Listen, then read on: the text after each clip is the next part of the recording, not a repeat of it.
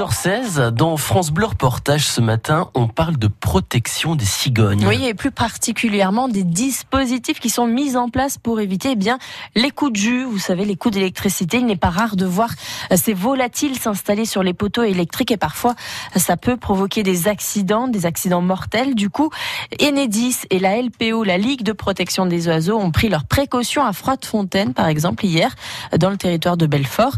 Manon Klein s'y est rendu. Un énorme nid trône tout en haut d'un poteau électrique. Un grand bec orange dépasse des brindilles sous les yeux de Franck Prieur qui travaille chez Enedis. Devant vous, vous avez un, un poteau euh, sur ce qu'on appelle nous la basse tension. Et sur ce poteau, effectivement, où, comme vous pouvez le remarquer, il y a un magnifique nid de cigogne qui est donc euh, venu s'installer il y a environ euh, 15 jours. Pour éviter le coup de jus, des gaines noires ont été installées sur les fils tout autour du nid. Euh, nos techniciens appellent ça des nouilles, c'est-à-dire que c'est simplement des, du plastique qui permet d'isoler le fil euh, pour que la cigogne puisse venir se, réinstaller sans aucun problème. Les fils que vous voyez sont des fils nus, donc euh, l'idée était de protéger ces fils de façon à ce que si la cigogne a un déséquilibre, se retrouve une patte sur euh, un fil et une patte sur le poteau, ou si le nid s'affaisse, eh bien ça, il n'y a pas de conséquences et pour la cigogne et pour nos clients. Dans ce cas précis, à Froide-Fontaine, le nid a pu être conservé tel quel, mais souvent ils sont déplacés et des dispositifs sont mis en place pour que les volatiles évitent les zones à risque.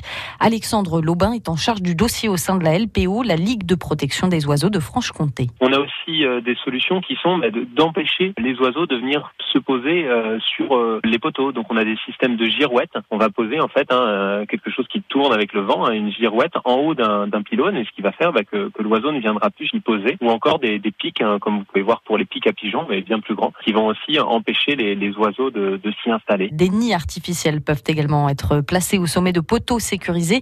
Ces dispositifs se multiplient, d'autant que la population de cigognes augmente ces dernières années. Et le Nord-Franche-Comté est particulièrement concerné, selon Alexandre Laubin de la LPO. La Franche-Comté se situe dans, dans un vrai couloir de, de migration, couloir de migration qui est, qui est, assez large, ce qui fait que bah, malheureusement tout le secteur, hein, tous les zones à risque ne peuvent pas être traitées. Donc on a effectivement des mortalités euh, qui sont recensées chaque année en, en Franche-Comté. Depuis le début de l'année, Enedis et la LPO sont déjà intervenus dans deux communes du territoire de Belfort pour protéger les cigognes. Prochaine opération prévue à Suars. Manon Klein pour France Bleu Belfort Montbéliard. Tout France Bleu, quand vous voulez, où vous voulez, comme vous voulez. Sur francebleu.fr